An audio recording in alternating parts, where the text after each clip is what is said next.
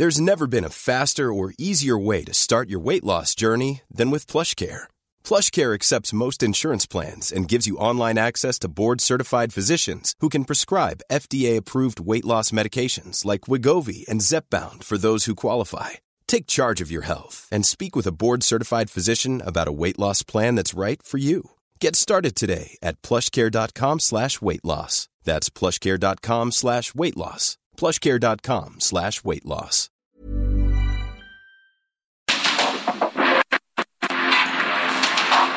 Porque el mundo actual no se entendería sin la economía, las finanzas y los negocios. Acompaña a Mario Maldonado, el columnista de negocios más joven y objetivo del periodismo financiero en su programa. Bitácora de negocios.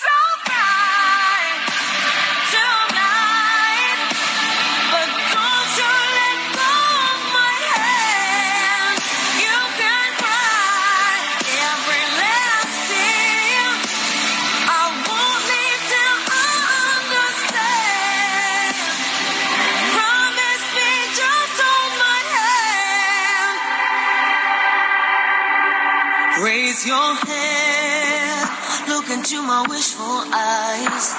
That fear that's inside you will lift, give it time. I can see everything you're blind to now.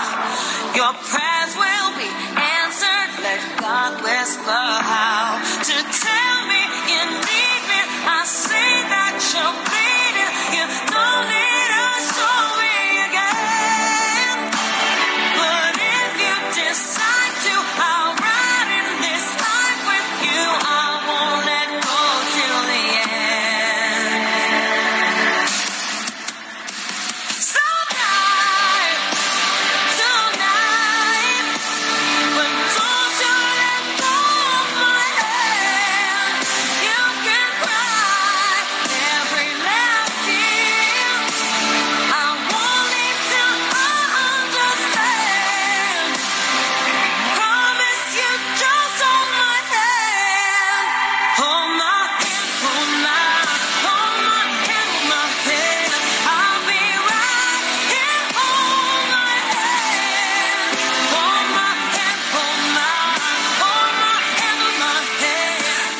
¿Cómo están? Muy buenos días. Bienvenidos a Bitácora de Negocios. Yo soy Mario Maldonado y me da mucho gusto saludarlos en este miércoles primero de febrero del 2023. Comenzamos el mes de febrero y les agradecemos que nos acompañen desde tempranito en estas frecuencias de El Heraldo Radio, a todos los que nos escuchan por la 98.5 de FM.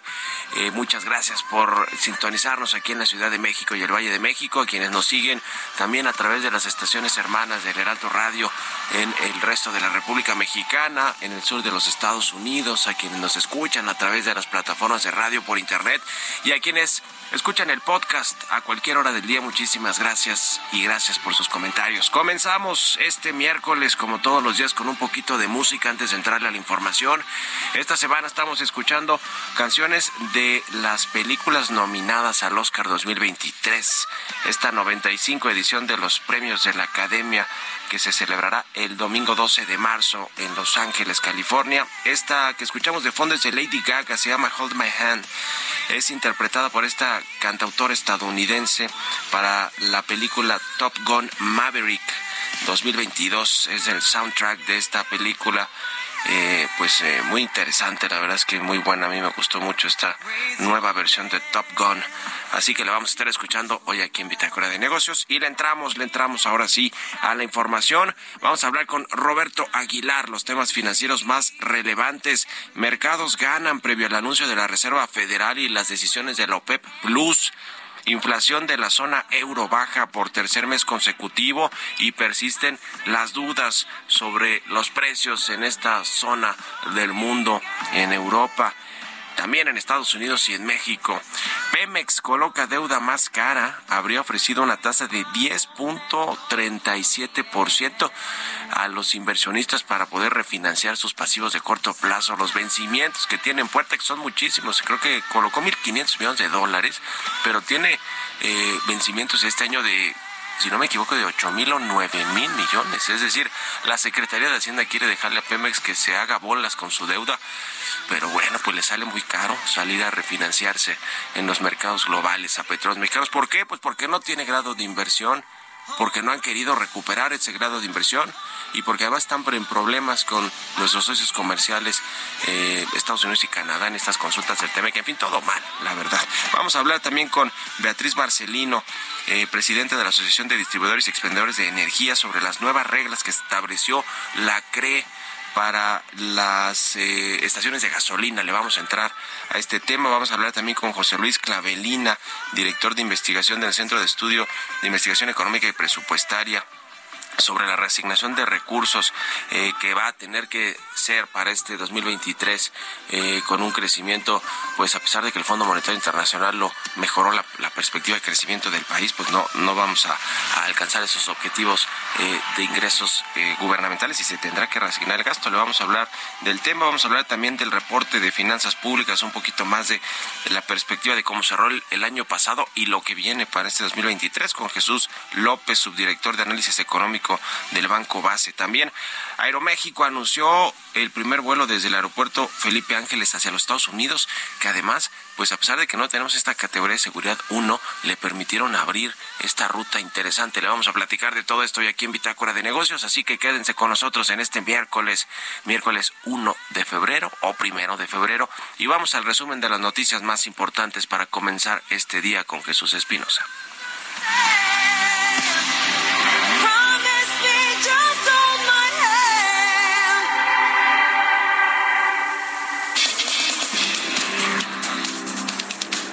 Fondo Monetario Internacional mejoró sus perspectivas de crecimiento económico en este 2023 y la elevó a 1.7%, 0.5 puntos más que sus proyecciones de octubre pasado.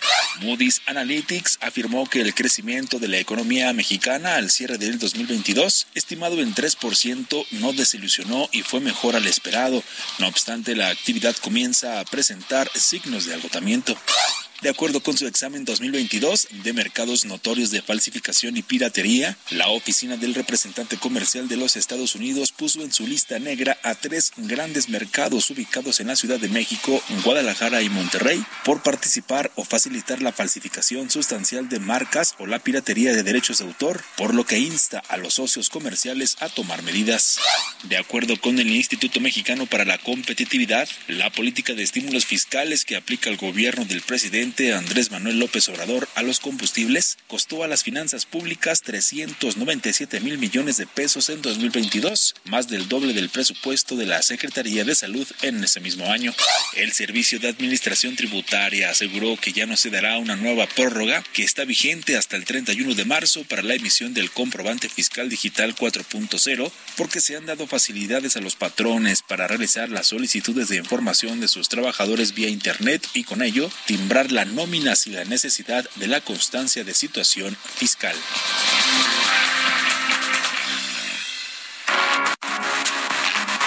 El editorial.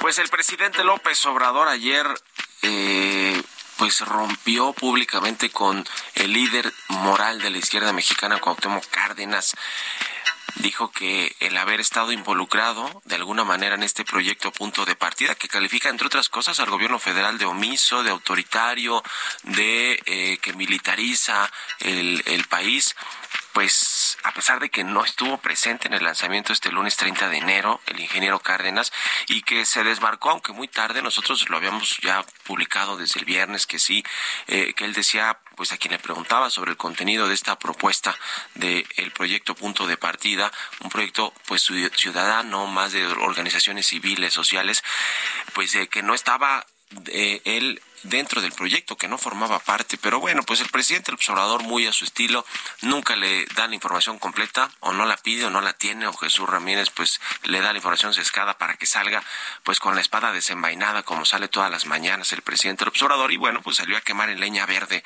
al ingeniero Cárdenas, al precursor de la izquierda mexicana, el fundador del PRD, sin el cual hay que decirlo, no se entendería el observador que hubiera llegado a la presidencia ni que hubiera alcanzado esos pues liderazgos sociales y de izquierda que hoy tiene el presidente el observador. Pero bueno, pues miren, el presidente a pesar de no tener información le dice que quemó en leña verde a Cuauhtémoc Cárdenas, dijo que era pues un eh, eh, opositor y conservadores y etcétera, etcétera, etcétera. Y lo interesante de los Cárdenas, porque su hijo trabaja como coordinador de asesores del presidente, hay una oficina contigua a, eh, a la que despacha el presidente del en Palacio Nacional y eh, pues eh, no creo que tampoco le haya caído muy bien que ahora pues ya desconoció hasta su padre, ¿no? Al ingeniero Cuauhtémoc Cárdenas. No hay justo medio, dice, o están con nosotros o no están. Es momento de definiciones, dice el presidente del observador. Pero bueno, está interesante lo que va a pasar con eh, Lázaro Cárdenas Batel, que es el pues eh, decía coordinador de asesores que siempre ha querido estar al frente de Pemex, que al inicio el gobierno se pensó que le iban a dar la dirección de Pemex a él, pero bueno, ahora que va a salir seguramente este año, eh, o, prácticamente es, eh, es, un hecho que Octavio Romero va a dejar la dirección de Pemex este 2023 en algún momento, pues ahí se apunta Lázaro Cárdenas Batel. También quizá la secretaria de Energía Rocío Nale, después de este revés que le dio ayer la Corte a la ley Nale, ya no podrá ser candidata a la gubernatura de Veracruz, entonces quizá querrá pelear por ese puesto de directora de Petróleos Mexicanos. Y todo esto pues viene en el contexto de esta conmemoración del 85 aniversario de la expropiación petrolera el próximo 18 de marzo, que el presidente dijo que ya va a haber una mega fiesta en el Zócalo capitalino y todo esto pues es en respuesta a la nueva manifestación en defensa del INE convocada por organizaciones ciudadanas para este 26 de febrero. Así que concatenación de hechos, los Cárdenas, los adversarios y petróleos mexicanos. ¿Ustedes qué opinan? Escríbanme en Twitter, arroba Mario Mal, y la cuenta arroba Heraldo de México. Mario Maldonado en Bitácora de Negocios. Ya le decía, vamos a platicar con Beatriz Marcelino, presidenta de la Asociación de Distribuidores y Expendedores y Expendedores de Energía. ¿Cómo estás, Beatriz? Buenos días. Se cortó la llamada. Bueno, vamos a platicar sobre la miscelánea fiscal 2023 que especificó que los contribuyentes están obligados a llevar controles volumétricos eh, en el y certificado de operación y de funcionamiento de sus programas informáticos. Todo esto referente a los grupos gasolineros, a las estaciones de gasolina. Ya, ya recuperamos la comunicación. Beatriz, buenos días. ¿Cómo estás? Hola, buenos días, Mario. Muchas gracias por la invitación. Gusto saludarte. Platícanos a ver así para entender qué es lo que está sucediendo eh, a partir de este 2023 con los cambios que hay en el sector gasolinero y le entramos después al gas natural. Pues fíjate, bueno, hay muchos retos, hay muchos retos en los cambios del, en este año precisamente del sector gasolinero, varias regulaciones normativas que cumplir, entre una de ellas pues son los controles volumétricos, eh, los controles volumétricos, que pues, pues hay dos objetivos principales en estas pues en esta regulación. El primero, pues como ya sabemos que en esta administración pues es la recaudación, ¿verdad? Y el control como tal del del volumen que se vende, del volumen que se compra y demás, y bien sabemos que pues en el sector gasolinero pues es un, era un poco complicado y al igual que en el sector gasero. Y el segundo objetivo pues el, también el combate al huachicol, principalmente pues aquí ya también en el control eh, precisamente de estos equipos, de estos aparatos, de este software, de estos reportes, porque es todo un sistema, una complejidad de sistema, calibración de los tanques, calibración de los equipos. Pues en este en este control, durante este control, pues difícilmente las estaciones de servicio van a poder el comprar guachicol o incluso no el famoso guachicol fiscal para las comercializadoras para las transportadoras. Entonces pues aquí prácticamente deben de tener ya el cumplimiento la implementación de este de esta normativa más bien dicho de esta miscelánea fiscal que es el anexo 30 y 31 por parte del SAT. Y pues deben de tener su dictamen eh, a más tardar el 31 de julio de este año. Sin embargo, pues vienen varios cambios también por parte para la solicitud de, de nuevos permisos ante las comercializadoras, las transportadoras y las estaciones de servicio, unas disposiciones administrativas por parte de la Comisión Reguladora de Energía, que, quienes quienes los emiten los permisos, y estas disposiciones pues vienen muy vienen con más requisitos, vienen más exigentes, vienen, pues prácticamente van a investigar al regulado si tiene alguna investigación, si tiene algún procedimiento administrativo con otra autoridad, si bien, si tienen, eh, sobre todo si tienen alguna multa con Profeco o con, con cualquier otra autoridad para solicitar los, los permisos y poderlos emitir. Esto, esto, digamos, todo este marco regulatorio y fiscal a partir del 2023 pone en riesgo la, la, el funcionamiento de las gasolinerías o no? Pues si no cumplen, si no cumplen con estos requisitos dentro de la ley de hidrocarburos, se menciona que puede haber revocación de permisos, como los que ha habido, porque ha habido ya incluso el diciembre de 2022, eh, se pronunciaron 68 permisos de petrolíferos de comercialización y 60 de gas LP, en los cuales pues venían expendios, transportes, eh, comercialización también, por una, por no ocuparlos, se puede decir que en un año no se ocuparon, y dos, porque no cumplieron las obligaciones. Entonces, pues, de que están en riesgo, ponen en riesgo, de, sobre todo procedimientos administrativos, clausuras que hemos estado viendo, eh, cierres temporales, entre otras. este tema de los, de los permisos, Beatriz, que se había atorado durante mucho tiempo y que es parte de los reclamos de empresas extranjeras, de nuestros socios de Estados Unidos, eh, de que no les daban los permisos eh, para abrir nuevas estaciones de gasolina o les renovaban los permisos, ¿ya se, ya se está mejorando toda esta situación? Sí, justamente ah, vimos el último trimestre del año pasado, en el cual, pues la verdad yo creo que con tantas presiones y demás, y, y el cumplimiento sobre todo, ¿no? El cumplimiento, eh, sí se fueron desatorando, sí se fueron destrabando, sin embargo, pues todavía faltan muchísimos permisos. Yo tengo conocimiento de que alrededor todavía faltan dos mil procedimientos administrativos de los cuales pues todavía no se liberan entre altas de pipa, transporte, sesiones de derecho, modificación del permiso, eh, bajas y altas, entonces la verdad es que sí todavía faltan bastantes, y no solamente de gasolina, también de gas LP. De gas LP. Bueno, vamos a dejar pendiente el tema del gas LP y del gas natural para, para otra charla porque tenemos que ir con otra cosa, pero estamos en contacto y te agradezco mucho Beatriz Marcelino, presidenta de la Asociación de Distribuidores y Expendedores de Energía, por haber tomado nuestra llamada y muy buenos días. Muy buenos días y muchas gracias. Estás muy bien. Hasta luego. Vamos a otra cosa. Economía y mercados. Roberto Aguilar ya está aquí en la cabina del Heraldo Radio. Mi querido Robert, ¿cómo te va? Buenos días. ¿Cómo estás, Mario? Me da mucho gusto saludarte a ti y a todos nuestros amigos. Te comento que las acciones globales suben ya que las señales de un freno del crecimiento salarial en Estados Unidos respaldaron las expectativas de que la Reserva Federal podría poner fin al alza de las tasas de interés en su, en su reunión del día de hoy.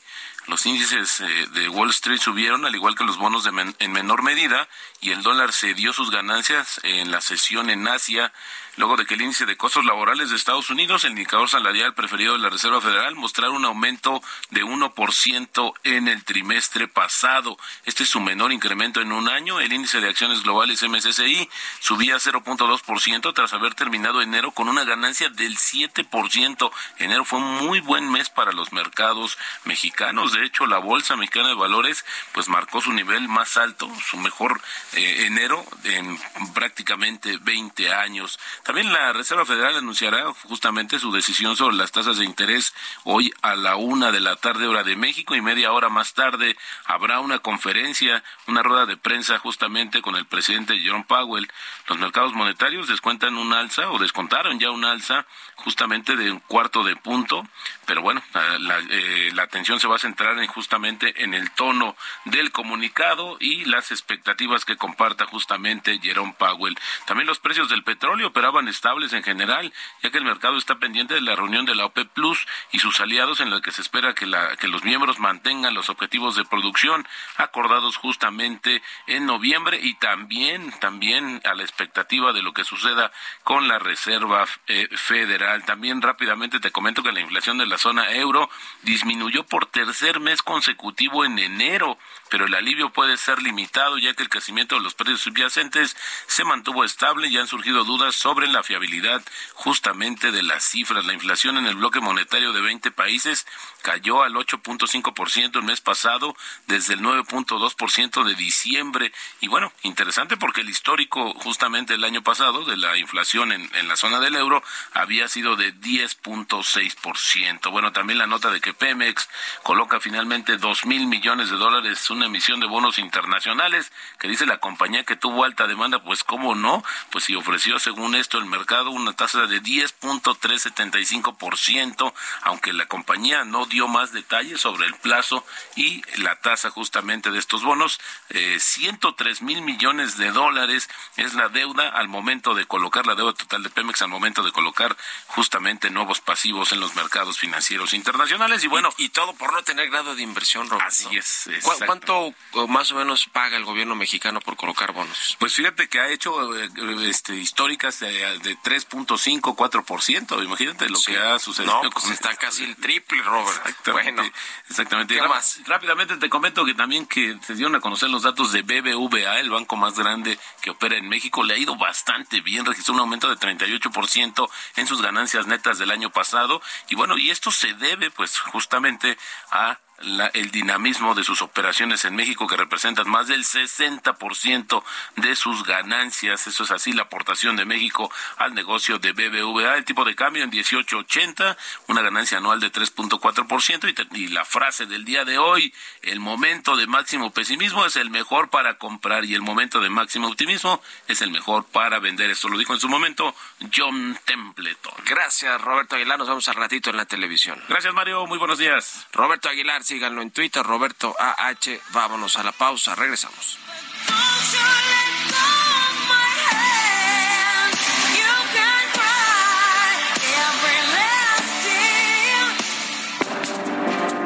En un momento continuamos con la información más relevante del mundo financiero en Bitácora de Negocios con Mario Maldonado. Regresamos.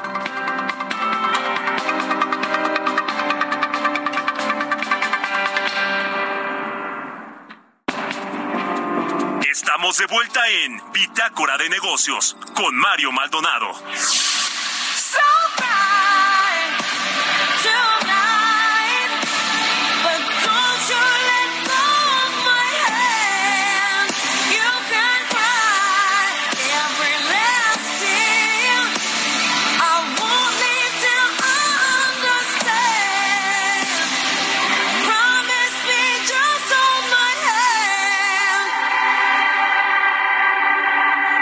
Your head, look into my wishful eyes. That fear that's inside you will lift, give it time. I can see everything you're blind to now. Your prayers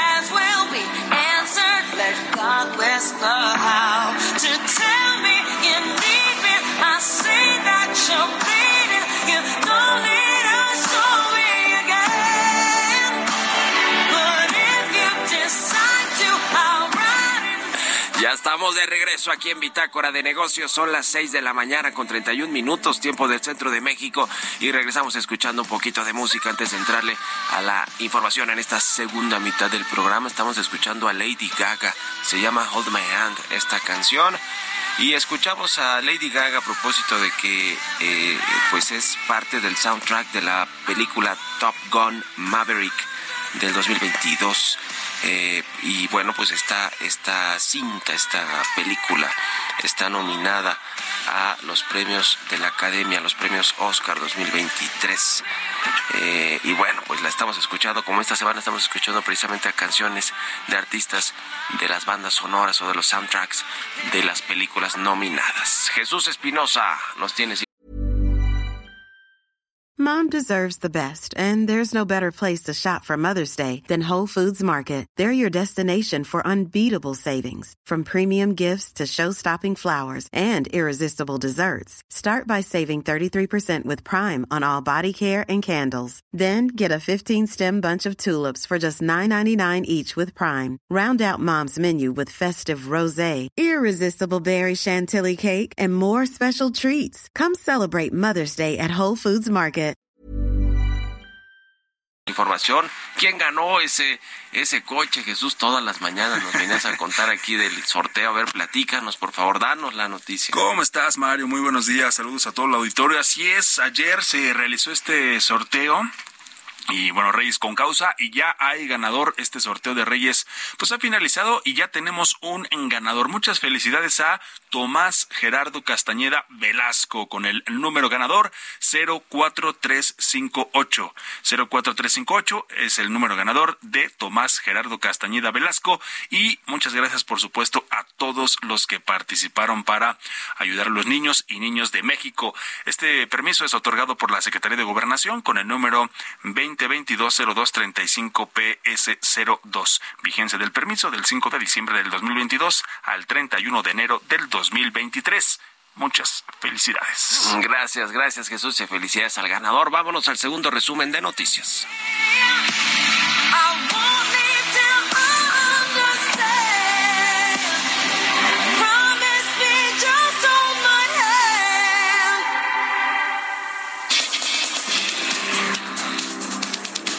Jorge Nuño Lara, secretario de Infraestructura, Comunicaciones y Transportes, advirtió que si los hallazgos detectados por la Administración Federal de Aviación de Estados Unidos a la aeronáutica mexicana no se solventan a 100%, no se recuperará la categoría 1. La Secretaría de Agricultura y Desarrollo Rural destacó que en 2022 las exportaciones agropecuarias y pesqueras de México sumaron 21.397 millones de dólares, lo que representó un alza de 7.5% en comparación con el cierre del año previo. El Servicio de Administración Tributaria publicó por primera vez los parámetros de referencia de las tasas efectivas del impuesto sobre la renta que miden riesgos impositivos correspondientes a 40 actividades económicas para los ejercicios fiscales 2020 y 2021 sobre el padrón de grandes contribuyentes. Alejandra del Moral, precandidata de la coalición PRI-PAN-PRD-PANAL al gobierno del Estado de México, respaldó el funcionamiento del Aeropuerto Internacional Felipe Ángeles tras considerarlo como un proyecto único que beneficiará al impulso del empleo de los mexiquenses.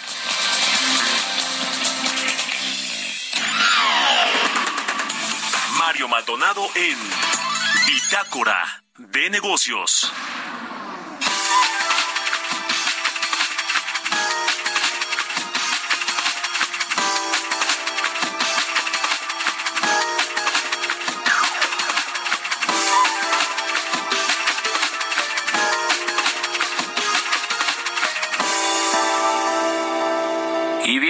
Decía, vamos a platicar con eh, José Luis Clavelina, él es director de investigación del Centro de Investigación Económica y Presupuestaria. ¿Cómo estás, José Luis? Muy buenos días.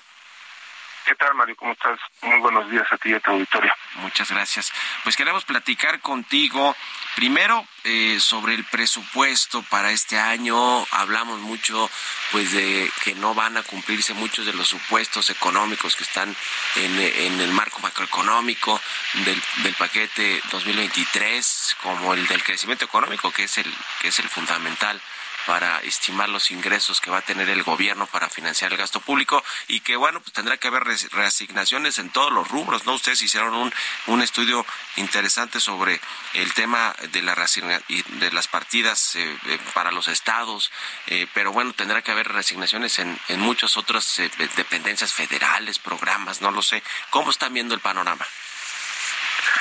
Sí, pues hay bastante incertidumbre acerca de cómo va a evolucionar la economía. Sabes que también en, la economía estadounidense pues existen expectativas de que se desacelere, de que tenga una recesión, si bien esta recesión al parecer sería temporal, ¿no? Este duraría poco, pero terminará por afectar también a la economía mexicana. Y como dices, va a haber algunas eh, reasignaciones en caso de que no se cumplan los los objetivos de recaudación, porque también no solamente el crecimiento es una variable sobre la que hay incertidumbre, también pues tasas de interés, eh, inflación, ¿no? Este, digamos, son, son otras eh, de las variables que pueden afectar la, evolución de estas variables fiscales, el precio del petróleo, ¿no? Este, entre otras. Eh, y sí, también creemos que eso va a afectar a digamos, las asignaciones, las transferencias que hace la federación a estados y municipios. Hay que recordar que pues las, las entidades federativas en promedio dependen mucho de estos recursos que les hace, que les transfiere la federación, en promedio, pues el 84% más o menos de los ingresos que tienen las entidades federativas depende de estas transferencias federales, ¿no? De las participaciones y aportaciones que, que les hace la, la federación. Mm-hmm. Eh, pues sí, siempre ha habido un jaloneo ahí con, con los estados, con los gobiernos estatales por las participaciones federales y, y, está incluso todo este asunto hasta del pacto fiscal que de pronto resurge y se quiere revisar todo este tema. Eh, eh, incluso parte de, valga la, la anécdota de por qué Arturo Herrera no llegó al Banco de México, fue porque cuando era secretario de Hacienda, cuando se fue, pues hizo ahí unas, una, un, este, eh, otorgó ahí partidas extraordinarias a algunos estados con problemas económicos que no eran de Morena y bueno, pues allí la suerte le cambió. Eh, en fin, el, el, el, tema con los, con los estados, pues es, es un asunto que prácticamente pues es, decir, poco pueden pelear algunos estados, digamos, partidas adicionales, ¿no? De restricción de gasto, aun cuando enfrenten coyunturas muy específicas, eh, algunos además incendiados por la violencia, no pueden hacer mucho, es decir, o, o, sí hay posibilidad de reasignar muchos recursos, digamos, para estados que requieren, requieren más, más eh, financiamiento federal. No, en realidad con las reglas actuales, pues es escaso el margen que tienen para negociar con la federación de alguna forma, ¿no? Existen ya fórmulas establecidas eh, de participaciones, de, aportaciones.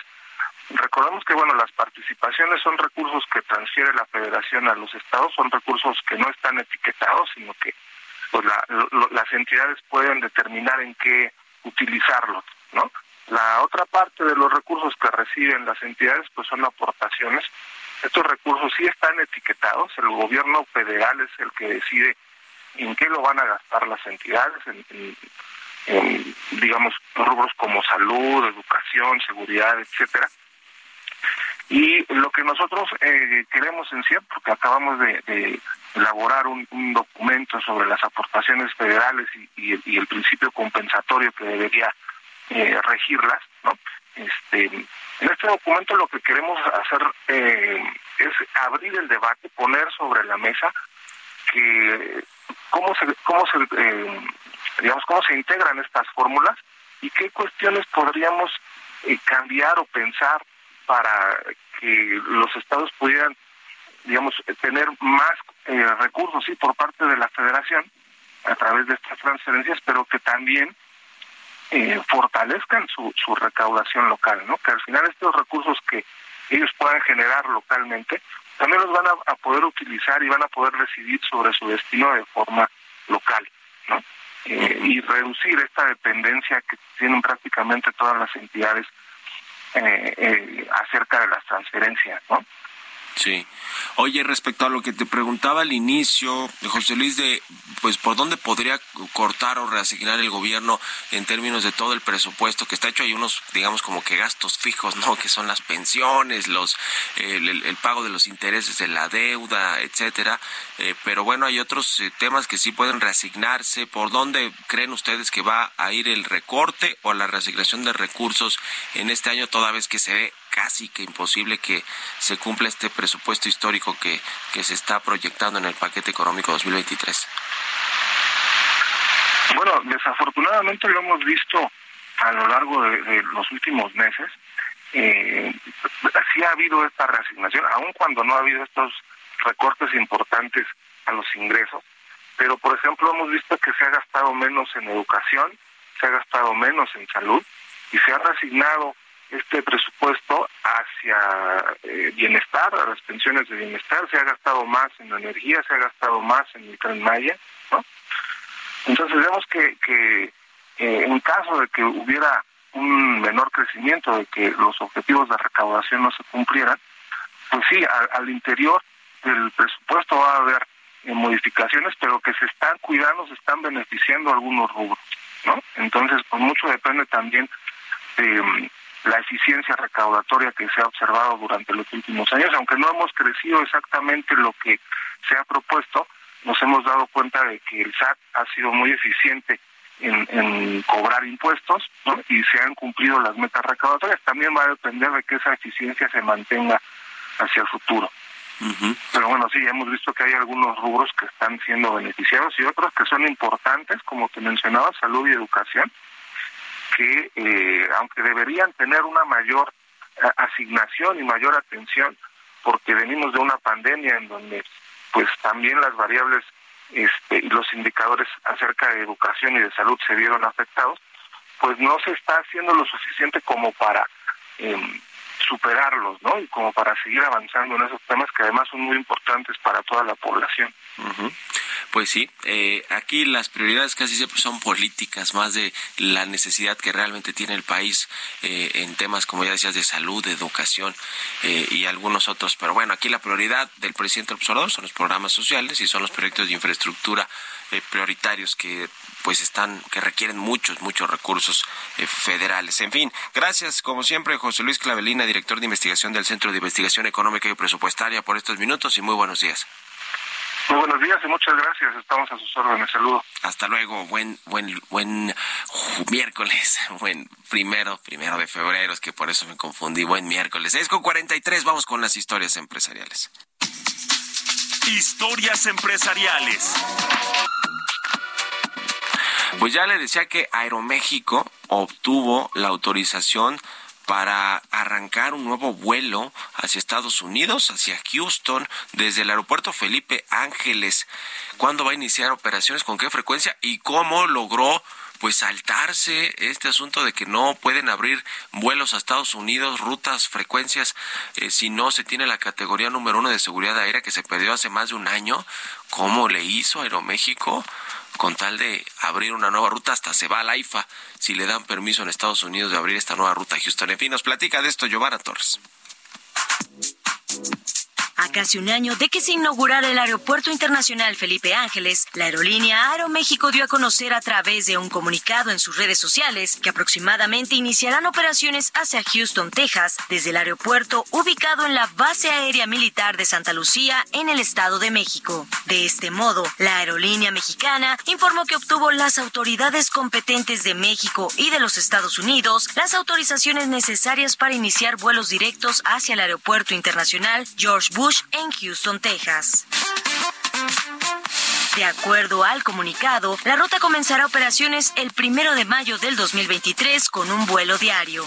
Por otro lado, los vuelos ya programados a Houston desde el Aeropuerto Internacional de la Ciudad de México seguirán siendo atendidos y los boletos estarán disponibles para venta a través de los canales oficiales de la aerolínea en los próximos días. Cabe destacar que este será el noveno destino que Aeroméxico ofrece desde el Aeropuerto Internacional Felipe Ángeles. Esta ruta fue aprobada desde una valoración normativa y de las condiciones actuales por las autoridades estadounidenses y de México. Por otro lado, la aerolínea mexicana señaló que trabaja estrechamente con la Autoridad Aeronáutica de México para recuperar la categoría 1 de aviación bajo el programa de evaluación de seguridad de la aviación internacional de la Administración Federal de la Aviación de los Estados Unidos de América. Con información de Andrea Hernández para Bitácora de Negocios, Giovanna Torres.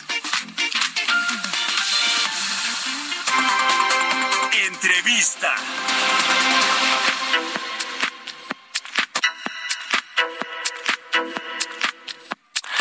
La economía mexicana en el 2022, bueno, pues logró un crecimiento de 3% que, a ver, para el promedio que teníamos en, los últimas en las últimas décadas de 2.3, por ahí 2.3% anual, y el que hemos tenido en este sexenio con todo y la pandemia, pues la verdad es que suena bien, suena todavía a rebote, a recuperación de eh, lo mal que nos fue eh, con la pandemia en el 2020 y en el eh, 2020 bueno, en el 2021 hubo un rebote justamente. Vamos a platicar de esto y de cómo viene la perspectiva para este 2023 con Jesús López, subdirector de análisis económico de Banco Base. ¿Cómo estás, Jesús? Buenos días. Hola, Mario, buenos días. Pues tuvimos ya el reporte de no solo de finanzas públicas, sino también de cómo le fue a la economía en el último trimestre del año, ya casi, digamos, los datos que podrán ajustarse un poquito todavía, pero son ya prácticamente los datos finales de 3% el crecimiento del PIB. ¿Qué nos dices de cómo cerró el año, desacelerándose un poquito en el último trimestre, no? Sí, bueno, pues el dato, como tú comentaste ahorita, fue en general positivo.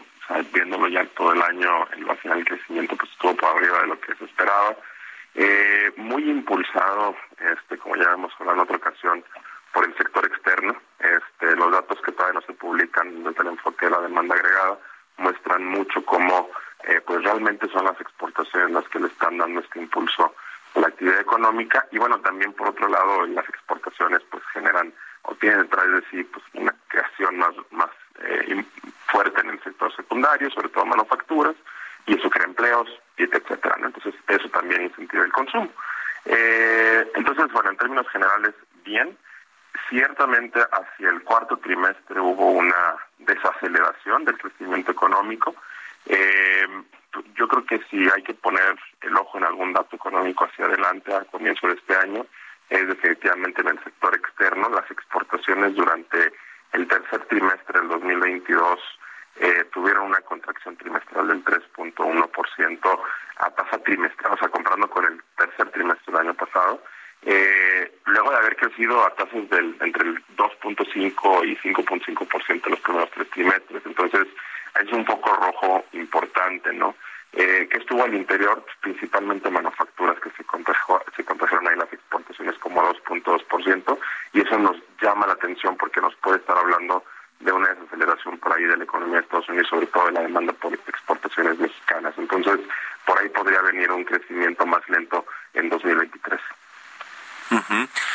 un crecimiento más, más lento, a pesar de que el Fondo Monetario Internacional pues mejoró un poco la perspectiva de que traía el mercado, vaya, los analistas eh, eh, promedio, bueno, los analistas de los, de los organismos multilaterales, de los bancos de inversión, de las casas de bolsa, de 1% o hasta menos, ¿no? Le, echó una ayudadita ahí eh, el Fondo Monetario a México ya, y en general pues se aumentó la perspectiva de, de los de los principales países, ¿no? Estados Unidos, etcétera. Eh, en fin, ¿cómo ves este tema? Porque pues sí creo que trae 1.7, ¿no? Si no me equivoco, el Fondo Monetario y pues el promedio es de 1 o menos de 1%. Sí, bueno, nosotros traemos de hecho 1.7 para el 2023, lo hemos traído ya desde hace varios meses y no lo hemos ajustado, justamente porque todavía pues, casi no hay información y es la tendencia que trae el expectativa de crecimiento. Eh, como quiera, pues lo idóneo es ver sobre todo escenarios, ¿no? Y qué es lo que puede pasar si pasa una desaceleración más fuerte de la economía de Estados Unidos, en donde pues obviamente está la puerta abierta a que el crecimiento sea todavía menor o incluso pueda haber una recesión moderada. Pero bueno, sí nos hace sentido la expectativa del Fondo Monetario Internacional y hay que tener en cuenta, 1.7% es casi la mitad del crecimiento del 2022, o sea, sí es una marca de desaceleración. Entonces, eso hay que eso hay que tenerlo bien claro, ¿no? Tampoco es un escenario muy muy positivo, optimista. Eh, y bueno, además de eso, yo creo que vale la pena eh, comentar que existen todavía otros riesgos para el año que empieza, ¿no? no es nada más el tema de crecimiento, yo creo que es bien importante el tema, uno, de inflación, que como que ahorita se dejó de hablar del tema como empezó a bajar un poco a finales del año pasado, pero bueno, yo sé que vamos a estar preguntando esto, pero eh, al comienzo del año eh, vimos un pequeño repunte por ahí, eh, sobre todo en el componente subyacente de servicios que nos llamó mucho la atención. Y yo creo que esto nos está diciendo, eh, o es una señal, de que México tiene que seguir subiendo la al menos un poco más este, para afianzar esa postura restrictiva que trae.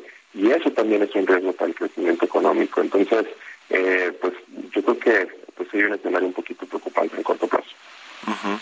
Normalmente cuando hay elecciones en un país, eh, se dice que aumenta el, pues el gasto eh, público, por un lado los partidos políticos, pero también la se dinamiza un poco la economía. ¿Crees que va a ser el caso de este año? No vaya, no va a ser el 2024 con nueve elecciones de, eh, en estados y la elección presidencial y el, cambio completo en el Congreso Federal y, en muchos otros cargos de elección popular, pero sí vienen dos elecciones importantes, una del Estado de México, que por cierto, pues es uno de los estados que más contribuye al Producto Interno Bruto de México. ¿Esto tiene efecto en en, dinamizar la economía, en generar pues más actividad económica o no tanto, no lo consideran Jesús? Yo creo que no tanto, vaya, a, nivel regional probablemente sí, este, pero ya viéndolo así como economía en su conjunto, yo creo que el impacto no se va a ver tan claro. Lo que sí es importante aquí, eh, yo creo que es preocupante, más allá del tema electoral, pues el presupuesto del 2023 y cómo se va a ir ejerciendo. Ya esto es un tema del año pasado. Obviamente el presupuesto sí está considerando por ahí un incremento del déficit fiscal y obviamente de los requerimientos financieros del sector público para financiarlo. Eh, llama la atención mucho que se acaban de publicar este, justo esta semana los datos de finanzas públicas del año pasado, ¿no? Y si te fijas por ahí se observa un déficit eh, público del 3.5% del PIB. Es el más alto desde el 2015 y en la serie de los 90 también es uno de los más altos. Entonces, eh, pues ya, hay un ligero deterioro este, del déficit. Yo creo que eso pues, definitivamente llama la atención. Para este año podría estar entre el 3.5 o 4%. Y hay que recordar que si hay requerimientos financieros del sector público más altos, pues eso implica un crecimiento del saldo histórico de los requerimientos financieros del sector público. Eso es la deuda en el sentido más amplio. Y obviamente, pues una un crecimiento de la razón de deuda PIB. Entonces, pues seguramente por ahí va a haber comentarios de calificadoras más adelante. No estoy diciendo que va a haber recortes de la calificación, pero pues definitivamente eso sí va a estar ahí un poquito más de riesgo para México. Pues ahí está el tema. Muchas gracias eh, por estos minutos, Jesús López, subdirector de análisis económico de Banco Basi. Muy buenos días. A ti, Mario, día. Hasta luego. Bueno, pues ya prácticamente estamos en la recta final en la recta final del eh, programa, hablando de este tema de Aeroméxico que pues brincó de alguna manera el castigo de Estados Unidos de no darnos la categoría 1 de seguridad aérea por muchos asuntos. A ver, un castigo es entre comillas, es decir, no cumple con todas las normatividades en materia de seguridad aérea eh, que, que debe de tener cualquier país con el que Estados Unidos tiene relación en términos de vuelos y de conexión. Pues eh, entonces no tiene la categoría 1 y se acabó, pero brincó de alguna manera este asunto, logró abrir esta ruta a Houston. Y eh, lo que es cierto, eh, por otro lado, es que dijo, hablando del AIFA, del aeropuerto Felipe Ángeles, dice el vocero Jesús Ramírez, el vocero de la presidencia, que Tesla va a instalar, termina de instalarse realmente y de anunciar esta inversión en el estado de Nuevo León para una planta de, de litio eh, y, de, y de producción de baterías cuando ya dice que va a anunciar también Tesla de Elon Musk una nueva inversión allí eh, adyacente prácticamente al aeropuerto Felipe Ángeles. Pues qué cosa, ¿no? Como que un anuncio muy adelantado cuando no se ha terminado de cocinar el de Nuevo León. En fin, en fin, pues ahí está el tema y lo dejamos con el aeropuerto Felipe Ángeles y nos despedimos. Gracias por habernos acompañado este jueves aquí en Bitácora de Negocios. Este miércoles otra vez se quedan con Sergio Sarmiento y Lupita Juárez. Nos vamos a la televisión, al canal 8 y nos escuchamos aquí mañana temprano a las seis. Muy buenos días. Esto fue Bitácora de Negocios con Mario Maldonado.